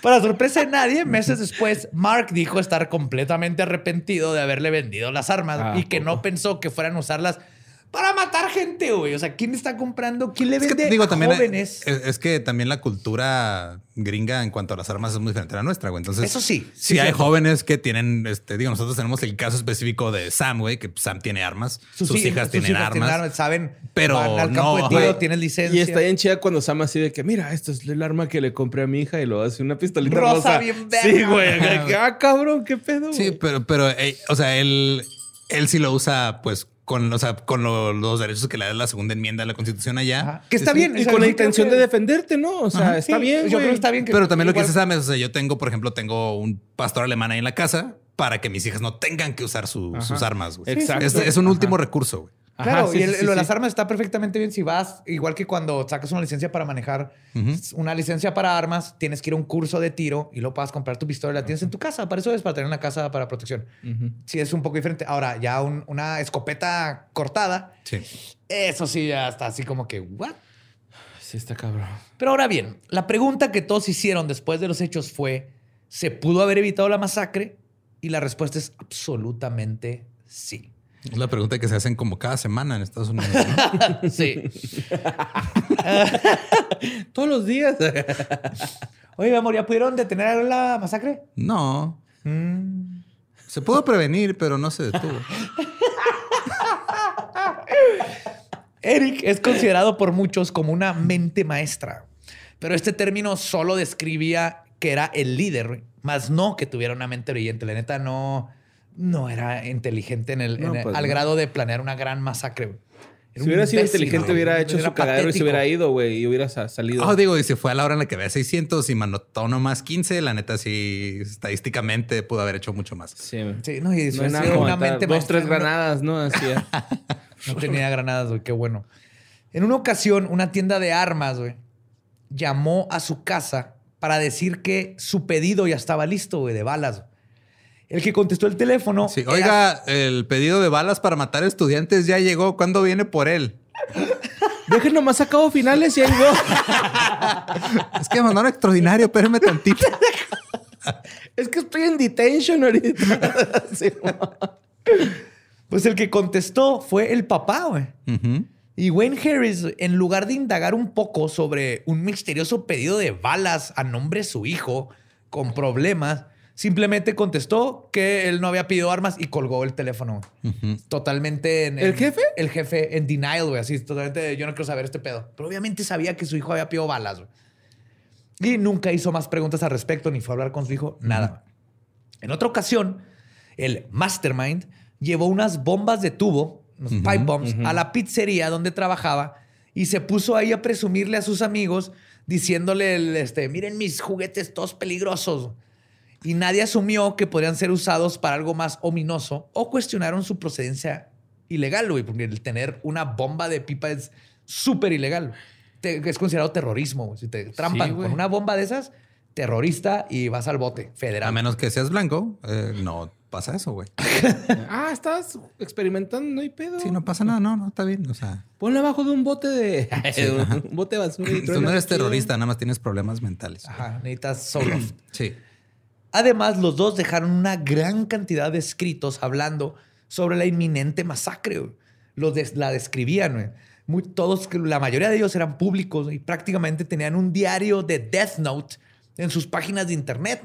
Al grado de que la gente del FBI encargado del caso, Dwayne Fuselier, Fusel, Fuseuler, dijo que nunca había visto a un asesino que dejara tantos testimonios explicándose a sí mismo. No solo hubo una infinidad de banderas y focos rojos, las banderas estaban en internet y con hashtags y nombres de a quien iban a matar. güey. Todavía no existían los hashtags mentirosos. Te odio por destruir mi metáfora tan preciosa que había construido ahí, güey. Porque si tuvieran hashtag, los hubieran encontrado más fácil. Más buscas hashtag tiroteo escolar. Otro. y chinga, te salen todos. Ya está Facebook, tío. Ya, no, ya. ya. Deja continuar. Ya la mataron, ahí está, ya la ya, tiro la metáfora, ahí está, Sí. ya, está muerta. Ya, Ya, la enterré. Dylan y Eric comenzaron a escribir estos diarios en 1997, güey, dos años antes. Dave Cullen, autor del libro Columbine, dice que sus diarios son una forma de reconocer las distintas personalidades de los dos asesinos. Y es en ellos en donde podemos adentrarnos en el psique de ambos jóvenes. Lo primero que escribió Eric fue I hate the fucking world. Y la palabra que más repite Dylan es love. Entonces, Eric super hate, Dylan era love. Y aquí nos va a que este güey de tanto el mundo. aquí nos vamos a detrar un poquito en el sí que sus diarios. Me encanta cuando sostienes esa escopeta recortada. Dame un poquito de Tech Nine. que no me echaste Tech Nine en el vientre. Aquí échame tus balas en el pecho. Descarga tu cartucho. Ah, Dylan. Ah. Dylan escribía poco. Hablaba sobre su sufrimiento interno y de cómo le dolía no encontrar una pareja. Su primera entrada tiene el título de, y cito, el Thought como Thought, Sows, los, los pensamientillos. eso pensé. Y tiene tintes pesimistas. Sus escritos muestran cierto egocentrismo y eran más bien contemplativos. Tendían a la prosa romántica y el autodesprecio. Este güey pudo, si hubiera tenido una banda, hubiera sido la primera banda emo. el primer From First to Last. Sí, güey. En su diario también se encontraron dibujos de, ataúdes y de corazones. Dylan se veía a sí mismo como un individuo indeseable y marginado. O sea, tenía depresión bien cabrón. Por otro lado, Eric escribía casi vertiginosamente, como si fuera un impulso para él. Su estilo de escritura era agresivo. En sus páginas expresó su odio e ira crecientes que estaban a punto de explotar contra todo mundo, especialmente mujeres. Eric se explayaba más en su diario y sacaba el odio que estaba bullendo dentro de su cabeza. En su sitio web tenía lista, como les decía, de cosas que amaba y odiaba. Empezaba estas entradas con la frase en mayúsculas. ¿Sabes lo que odio? Así, you know what I hate. Seguido de, y cito, homosexuales, razas inferiores. Después hizo Galaxia, ¿no? Cinco cosas que odio de ti, chiquito. sí, y en su sección de ¿Sabes lo que amo? Puso odiar a los gays y a las razas inferiores. Básicamente. ¡No mames! Incluyendo, y cito, cuando un niño prende un fósforo y se quema la mano.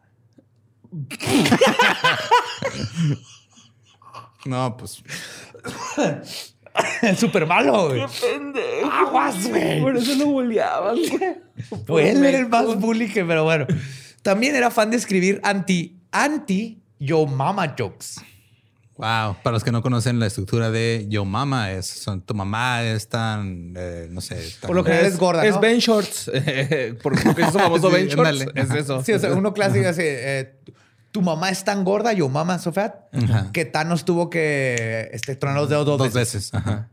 Tu mamá es tan gorda que usa crocs con calcetines y esos, ¿no? Tu ah, mamá, es... no, tu mamá es tan naca que usa ah, crocs con calcetines. Tu mamá es tan pobre que va a ver las novelas al, fuera de Electra. Ese, pedo. Y por escribir Yo Mama Jokes, me que son más de 100, güey. Así en una lista en letra roja, pero eran anti Yo Mama. Por ejemplo, uno decía, este, Yo Mama, a tu mamá le gustan los parques públicos tanto que va ahí todo, toda la tarde y se queda ahí horas.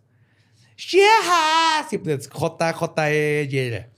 O tu mamá tiene tantos teléfonos que puede contestar el teléfono en cualquier cuarto porque tiene tantos teléfonos. Aparte, siempre explican el punchline. Pero entonces era anti-yo mama jokes. Sé que eso es lo que más te ha dolido de todo esto. Sí, güey, estoy. Lo que le están haciendo la comedia. Completamente perturbado. Estoy perturbado, güey. Anti-yo mama jokes. Sí, o sea, murieron 15 personas y la comedia. Obviamente, conociendo los pensamientos de Eric, sabemos que él era el planificador y que Dylan era el que le seguía la corriente. Eric hablaba todo el tiempo en su sitio web sobre cómo iba a atacar la escuela. Era como un supervillano que explica todo su plan al héroe. Estás monologando. sí, pero en esta ocasión a él hizo caso.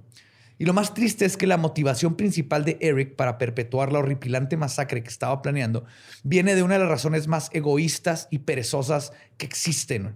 Quería más que nada ser recordado sin que tener que trabajar para lograrlo. Era un patético narcisista que dijo, yo quiero que me recuerden, ¿cómo se voy a matar a alguien? Y justo... Ah, shit, güey, está culero, güey. Sí, güey. Y justo por esa razón, cinco semanas antes de la masacre, el 15 de marzo del 99, Dylan y Eric comenzaron a grabar sus videos del sótano. Así se les conocen. Ahora es un podcast, ¿no? Eran bloggers. Eh, Sí. Los dos ya tienen experiencia con la cámara para grabar videos y cortos estudiantiles, este, culeros que les decía. Pero esta vez Eric quería estar enfrente de la cámara. Aquí sí era donde quería brillar. Para este nuevo proyecto, los dos obedecían a un horario de filmación estricto. Filmaban con una cámara Sony de 8 milímetros que les prestó la escuela. Claro. Los videos en el sótano tenían el objetivo de hablar sobre, y se llama así porque grababan en el sótano. Del escolín. No, de su No, casa. de su casa. Ah, de su casa. casa. Que allá también hay sótanos. Pues imagínate, vamos a matar a todos y le va a poner un balazo. ¡No, mamá! ¡No queremos Hot Pocket! Sí, güey. ¡Bueno, sí, dos! ¡Se puede quedar a dormir Dylan! Esta es la casa de Dylan, mijo. Claro que se puede quedar. Préstale tu pijama. la de calaveritas. Y baja la ¿Cómo estás, Dylan? ¿Cómo está tu mamá? Muy bien, señora, gracias. Las mamás, güey. Son lo más Son lo máximo las Ah, máximo. güey. Y este, aunque estos esta, ah, es- tenían el objetivo de los videos era hablar sobre su inminente golpe militar a la escuela explicar sus intenciones, era su confesión. Y aunque fueron destruidos por el FBI en el 2011, lo que se grabó en ellos sí lo conocemos. El setup estaba pensado como un talk show, güey. Ok. como un Conan O'Brien o un sí. En el primer video se pueden ver a los dos. Eric está sosteniendo su escopeta, vestido con una playera de Rammstein. El nombre de la escopeta es Arlene. Ok. Le puso nombre a su escopeta. Tú le pones nombres a tu pinche robot que aspira, güey. O sea, Sí, no se puedes. llama- Porque Se tiene conciencia, Eduardo. La única que tenía conciencia que era la escopeta, güey. Estos dos pendejos, ¿no? Creo que sí. Mientras bebe una botella de Jack Daniels, está platicando con Dylan.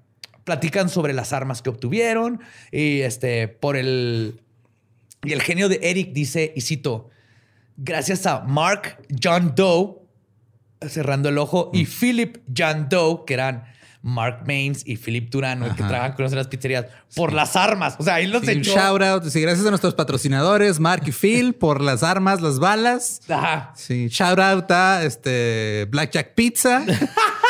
Sí, si nos ven ahí, pídanos 10% de descuento, no hay pedo. Este, les ponemos pepperoni extra. Oye, ¿sabes qué hubiera estado chido que se pintaran el pelo con Arctic Fox? Chingoncísimo, güey. Porque está libre de PPDS, güey, y de crueldad animal.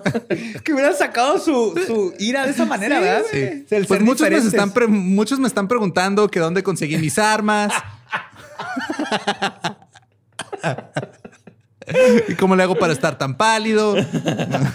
Fácil, no salimos de este sótano. Pues, Suscríbanse y denle like. Campanita.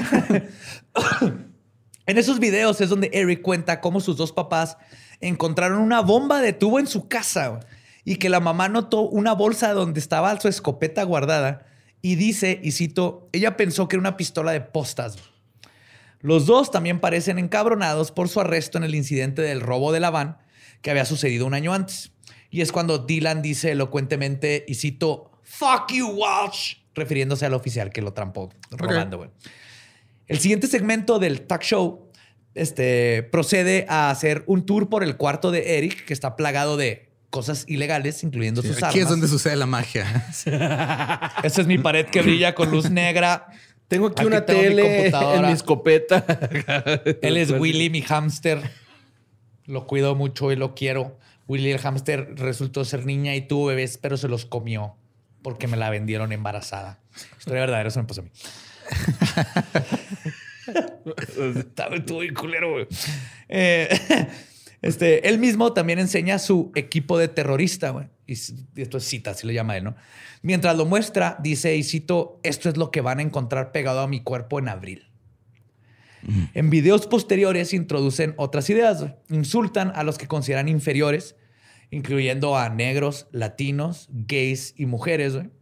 Y siendo mega edgy, Eric dice, y cito, prepárame la cena, perra. Wow. Make me dinner, bitch. O sea, insultó a toda la party people. Porque todos esos güeyes que mencionan son los party people, güey. Simón. Y luego ¿Sí? todavía se queja de la comida, güey. todo, güey. Eh, Se, se querían sentir así súper malandros. Come on. Y en otro tape, ese Edgy Eric descubre. es que, perdón, pero si estos güeyes siguieran vivos ahorita, hubieran ido al Capitolio el 6 de enero, güey.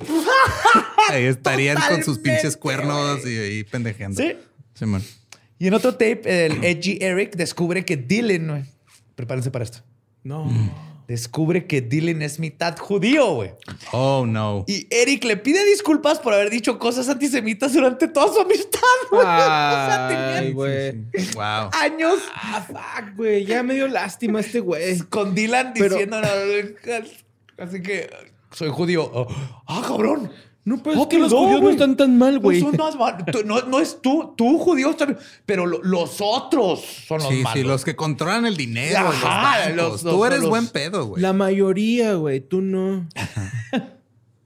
Hashtag not all men. Después de pedirle perdón, Eric prosigue a hablar de toda la gente a la que odiaba. Habla de cómo los demás chicos se burlaron de su cabello, de su cara, de su forma de vestir. ¿Cómo lo tenía, güey? El cabello. Culero. Como militar. como militar, tenía un corte militar. Acá fletap. Ajá. Eric tenía así como militar y el otro tenía así, este, clásico noventero en medio, partido en medio, largo como a los cachetes, güey. Clásico es Guile y este, el amigo de Cory Matthews, ¿no? sí, güey. El novio Topanga. Sí, Ajá. Sí, un poquito más largo, pero sí. O algo así se llama. Luego habla de cómo los demás chicos se burlaban de, él. Este, menciona a un. Eh, ah, y le, obviamente les tira todo el odio del mundo a todas las mujeres y las menciona que lo rechazaron y que no quisieron salir con él. Eric este, menciona a un chico al que le quiere disparar en las bolas, güey. Y menciona a otro al que le quiere dar un balazo en la cara. Hace toda una lista de gente a la que quiere matar. Irónicamente, ninguno de los mencionados murieron el día de la masacre. Ineficiente aparte el güey. Sí, sí. Es, un incompetente, güey. ¿Pero si le dio un tiro en las bolas a alguien de perdida? No. Pendejo. Dylan es visto diciendo, visito, ustedes me hicieron como soy. Me llenaron de ira. Eric, detrás de la cámara, como si fuera un director de cine, le pide que demuestre más ira, güey. O sea, es que, pues, repite la línea, güey, nada más ahora sí, este, créetela, ¿no? Por favor. A ver, ve, ve jálátela para que te, te, despejes y luego regresa y vuelve a decir con más ira, con más ira. No, Borre, pide, pregúntame más inocente si es siglo XVI, así, ¿no? Ah, en otra toma, Eric eh, apunta su escopeta a a la cámara y dice, y cito, todos ustedes van a morir y será pronto. Todos tienen que morir. Nosotros también. Chac. No, pues. Eric y Dylan hicieron muy claro que los dos morirían en la batalla. Le declaran la guerra a la raza humana. Eric dice, y cito, lo siento. gringos. Son ellos. son gringos, güey. Tú no eres humano, ¿qué? No tengo green card. What the fuck, güey. Eric dice, lo cito, lo siento, mamá, pero la guerra es la guerra. Eso no dice nada.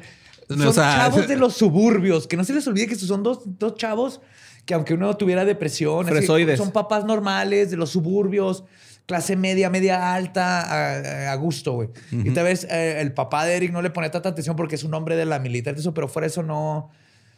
no Su edginess lo entiendo, la parte hormonal de ser un... Pero ellos ya lo llevaron a un nivel donde no se justifica por ninguna, así no hay forma de justificar lo que son estos güeyes. No. Los dos insisten que sus papás no son culpables. Y cito, me dieron la vida, dijo Dylan, yo hago lo que me dé la gana con ella. Ay, güey. ¿Eh? Un tatuaje que diga y la otra arrepientes en 10 años.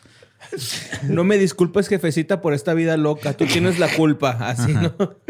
También hablan de cómo hicieron sus bombas caseras y en un video se preguntan entre ellos qué director se pelearía por dirigir su historia. ¿Spielberg o Tarantino? Nah. Pendejos. Lo mejor, güey. Lo sería mejor. Sean Penn.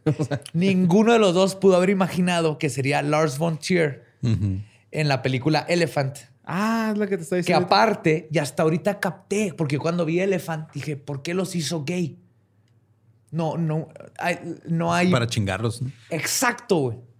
Porque lo que más eran homofóbicos y Lars es gay. Y qué mejor manera de mandarlos en la historia por siempre como lo que odiaban y es plasmarlos como que estaban en una relación.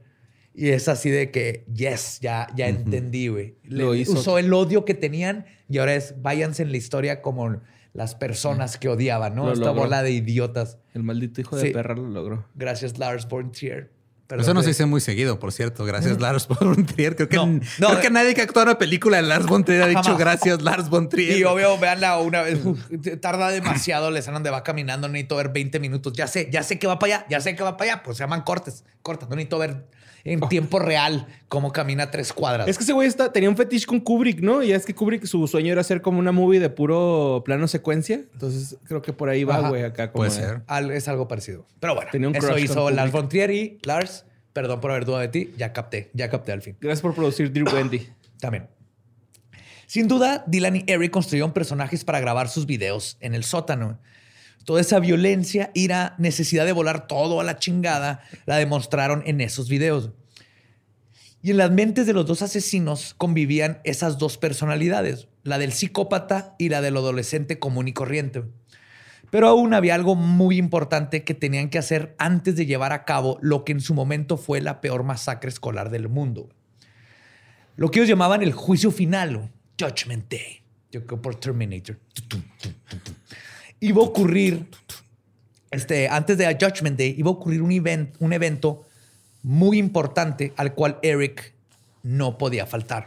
Prom. Yes, prom no night. mames, hijos de su chinga. Prom night. Para los que no conozcan, en Estados Unidos, prom night o el promenade dance El baile Es- escolar. es el baile escolar, pero ya es tiene mucha connotación cultural. O sea, por lo general en prom night es donde pierdes tu virginidad. Es donde Marty McFly compró, eh, conoció a su Donde mamá. Marty McFly Sí. casi se coge a su mamá. Ajá. Entonces son, son sí. Pero son estos eventos épicos donde la fiesta es tener un date. eh, se Es donde a Carrie le echaron sangre. Ah, Es donde- este, ajá. ajá. Y es algo que socialmente pasa y es, Cierto. es como en México tenemos quinceañeras, allá es cada año hay prom night y ir a prom es el evento al que tienes que ir como alguien de prepa. Entonces, Bring your condoms, guys. Ajá. Ellos, pues, sí, porque es parte. Ellos tienen que ir a prom night, güey, Eric, güey. Y Eric Harris tenía una última misión antes de cometer su espantoso crimen, güey. Conseguir una cita para Coger. Puta madre, güey. Literal, no. güey. Literal, Ah. literal, güey. Para que vean lo básico. Verga lo arraigado que están los clichés gringos en la cultura, güey. La que vean lo básico que eran estos imbéciles. güey. Estaba a punto de dejar Columbine para siempre y no quería ser relegado en el máximo evento social de su escuela. güey. Contrario a la percepción general, Eric generalmente no tenía problemas para ligar, güey. Lo invitaban a fiestas, tenía un chorro de citas, normal, güey. En el centro comercial donde trabajaba, llegó a aproximarse a un chorro de chavas con bastante encanto.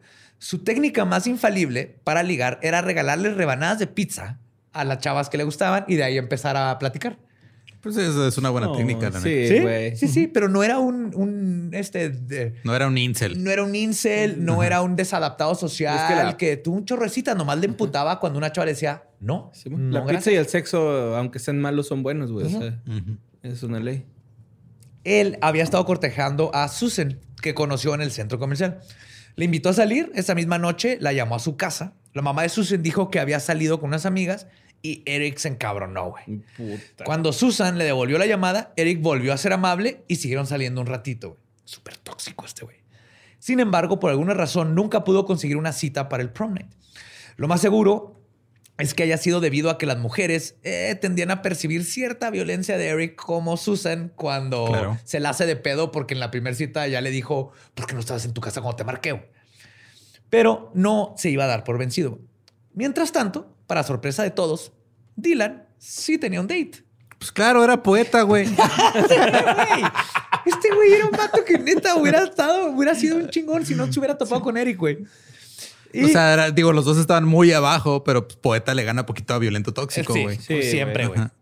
Y quizás tenía que ver con que Dylan era más alto e inteligente que Eric, aunque considerablemente menos guapo, como lo describían en la prepa.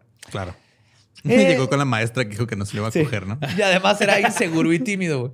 De hecho, güey, apenas podía hablar con extraños. Este, mucho menos con las mujeres. Pero cuando los dos querían ligar en el centro comercial, lo que hacían es que Eric iba con la pizza y Dylan estaba ahí atrásito tratando de hacerse invisible. Y este, hasta que Eric ya, ah, miren, les, les, les presento a mi amigo Dylan. Él es Dylan. La dinámica no habla, su wingman. De hecho, sí, mucho su forma de, de, ligar de Dylan es. Y también era la forma en que hacía amigos en clase. Él les daba chips ahoy, las galletitas de chocolatito. Las, suavecitas. Las chewy. Las, chewy con... Ajá.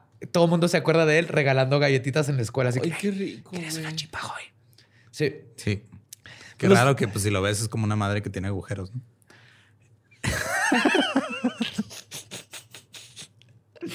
Ay, me pongo así por arruinar uno de mis postres favoritos. Cuando quieras, Borre. A eso me dedico. Los amigos de Dylan decían que él nunca había tenido una cita y probablemente nunca había invitado a nadie a salir con él, pero esa noche todo había cambiado. Ah, con mi compa el raro, güey. Así ligaba ese güey. compa. Así le decíamos, güey, el raro, güey. El güey llegaba con las morritas y luego, ¿qué onda? Soy raro, soy virgen. Así, güey. Ok. Y ¿Así? Dos, tres morritas cayeron, Simón. Órale. Era muy grosero, pero... ¿Así se presentaba? Sí. Soy raro, soy virgen. Pues en el olé, güey, ¿no? O sea, también. Ok, digo, también ahí no...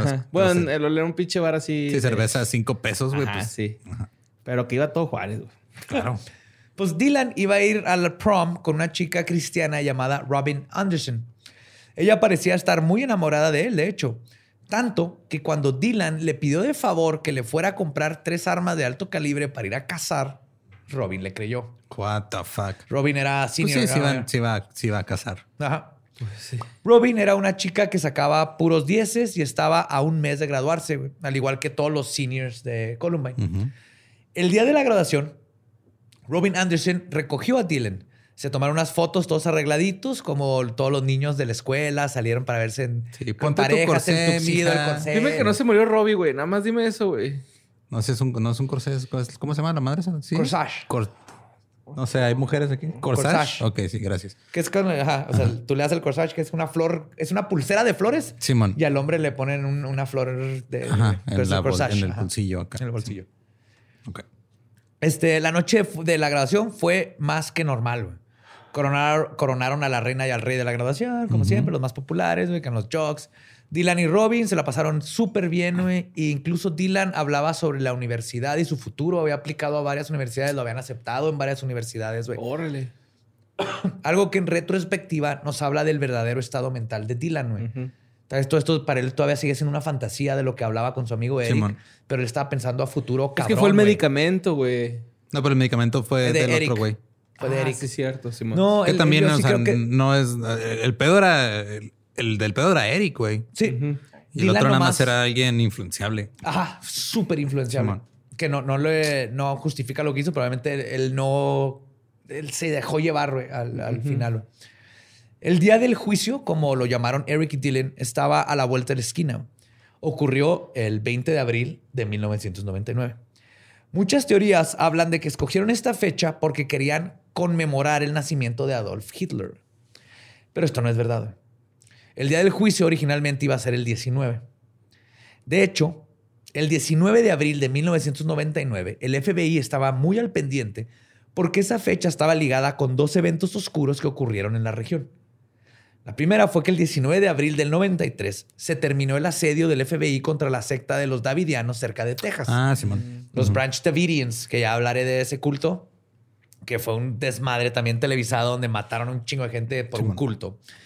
El asedio duró 51 días. Terminó con un incendio en el que 80 davidianos, entre adultos y niños, murieron calcinados.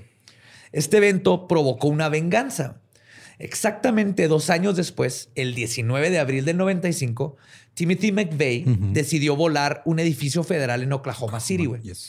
La explosión mató a 168 personas, inclusive niños, porque habían, habían guarderías en el edificio, güey. Y fue el ataque terrorista más grande de estado, en Estados Unidos, eh, eh, ataque terrorista doméstico. Timothy McVeigh no estaba directamente relacionado a la secta, pero sí a un sector de patriotas gringos que estaban en contra del autoritarismo del gobierno. Sin embargo, ellos, una vez, este, en vez de ser revolucionarios, eran conspiracionistas, casi terraplanistas, supremacistas blancos y amantes de las armas, así como Eric. y Dylan. Así como los que ahorita acabamos de ver que se metieron en la Casa Blanca y siguen pasando este tipo de cosas. Sí. Pero Eric en su, en su diario llegó a decir que él iba a ganarle a McVeigh en el número de muertes. Pero la razón por qué este día fatídico sucedió en el 420 del 99, güey. 420. Así tienes que decirlo. 420. Gracias. Resulta que fue porque su dealer que les iba a entregar el último pedido de balas, güey, se retrasó un día, güey. Así que tuvieron que esperar un día más, güey. Pero cuando llegó este día, el término, para cuando llegó este día, perdón, el término school shooting se convertiría en un descriptivo general para un país entero, güey. Y los detalles de cómo sucedió todo esto se los contaré en la masacre de Columbine, parte 2. Hijo de tu pinche madre, güey. Neta, mamón. No mames, José Antonio, ¿qué te pasa, güey? Ya no sé si, si- si avisarte desde antes de Sí, empezar a grabar. güey, por favor, güey. Porque neta, güey, estoy así deseoso de, de imaginarme cuetazos a la verga, güey. Y, y pasa esto, güey. No. Me preocupa tu salud, tus arterias, güey. Te voy a avisar así como que, nomás para que sepas. Dos es- partes, Simón. Son dos partes. Ajá. Te voy a avisar, te voy a avisar durante. Porfa, güey. Sé que gente Sí. les gusta tu reacción. Por eso se quedó con las bolas azules ahorita, güey. Exacto, güey. Como Eric en su prom. Quiero aventar balas. Ay, no, güey. Sí. Así que continuamos. Es que es- No, güey. Primero tenemos que conocer, tenemos que conocer estos dos pendejos para, Para luego saber ya ver pedo. los eventos. Sí. Si no, nomás es aventar lo que sucedió sin saber de dónde viene, güey. Aquí lo importante es saber eso para que sepamos la- lo, lo patético que eran estos dos idiotas y que no empiecen con mamadas como estar imitando estas chingaderas. Porque es lo que sucedió. Después de ellos hubieron Sí, un muchos chorro de copycats. copycats porque hubo toda esta historia de que eran los incomprendidos y se vengaron contra sus bullies. Ah, eran unos pendejos. Eran pen- dos Eran pendejos, super bullies, güey, machistas. Bueno, más güey. Dylan sí era más, nomás, era sensible y manipulable. Pero también es, o sea, hasta, hasta dónde llegas por encajar, güey. Sí. O sea, Ah, no, claro, con pues Dylan, no lo justifico. Nomás es el, la personalidad de Dylan lo llevó a hacer algo que él no hubiera hecho, pero lo hizo. Entonces no se justifica. Y Eric fue el que estuvo totalmente fuck it. Yo me quiero hacer famoso, güey. Sí, ese estuvo O culero. sea, esa, ¿no? esa frase de quiero más víctimas que Timothy, Timothy McVeigh, Ajá. que mató niños, güey, o sea, el- en- con una bomba. No, no mames. Pues este, pues nos escuchamos el próximo episodio. Este nos pueden seguir en todos lados como arroba leyendas podcast. Yo soy arroba ningún Eduardo. Yo soy arroba Mario López Capi. No sigan esa madre de la ballena azul, por favor. Hace como 10 años. Sí, pero no, no lo vean, güey. Bueno, perdón. ah, estoy bien. Muy buen tip. Eh, yo soy el Badiablo. Nuestro podcast ha terminado. Podemos irnos a pistear. Esto fue palabra de Belzebub. Love you, macabrosos.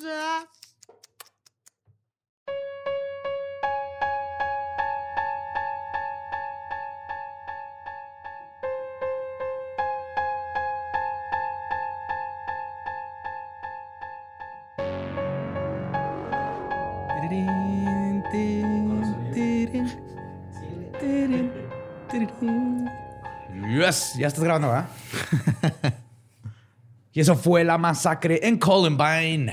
Bueno, la pre, o sea, todavía no empieza. Correcto. El- la planeación de la masacre en Columbine, parte El- 1. el Que nomás van a ver parte 2 y la parte 2 ya pasa. No se preocupen, no- no son dos planeaciones y lo ya dos episodios. En el siguiente van a saber exactamente qué sucedió después con estos dos imbéciles. Pero es que, o sea, el.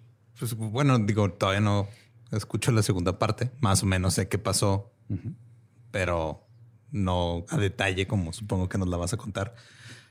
Pero me quedo con la idea de que uno era el que tenía así el liderazgo y la iniciativa, y el otro güey nomás quería un amigo, güey. Sí, güey. Y lo llevó a hacer cosas lo- horribles. Lo, acaba de escribir. Ajá. Eric Harris. Sí, man. Y sí me voy a adentrar un Es que tú, de o sea, es que imagínate, de repente tú andas ahí, güey, por la vida solo, de repente quieres un amigo y ese amigo te dice, ah, güey, hay que ir a una casa embrujada y dices, sí, va, de vamos. güey". O sea, te puede tocar algo chido como eso o te puede tocar La "Eh, maestra va- Tomasa en la espalda, Vamos a dispararle a alguien, güey, que ahí. Es, es- es literalmente lo que pasó. Sí, sí, sí. Le tocó uno, un amigo que no lo llevó a casa embrujada, sino que tenía muchos issues que me voy, a, adentrar mucho más en la. Le dijo, vamos a embrujar esta escuela. sí. Wow.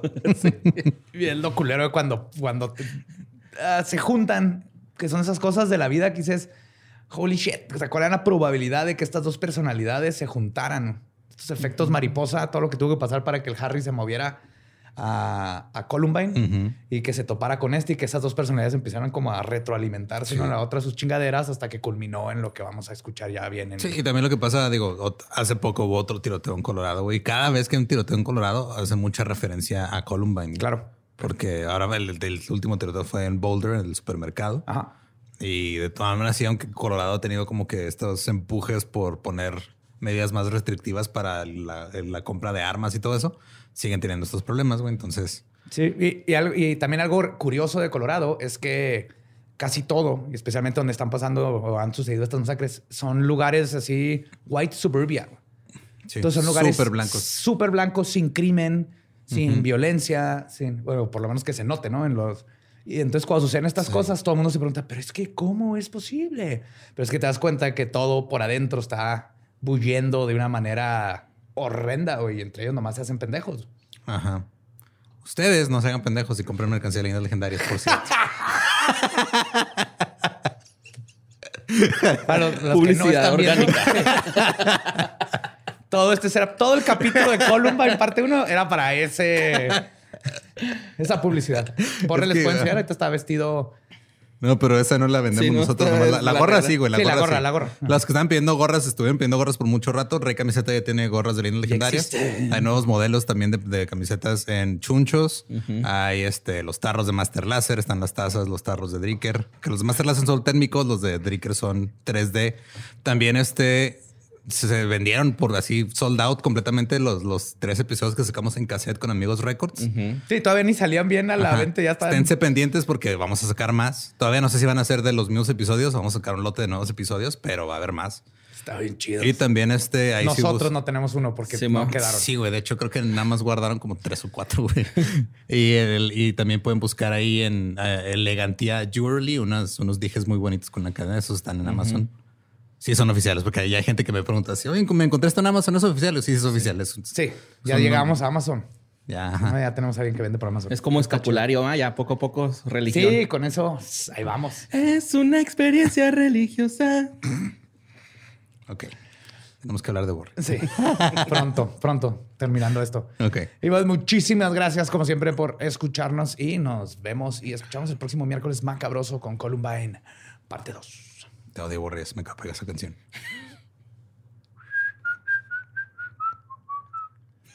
Está en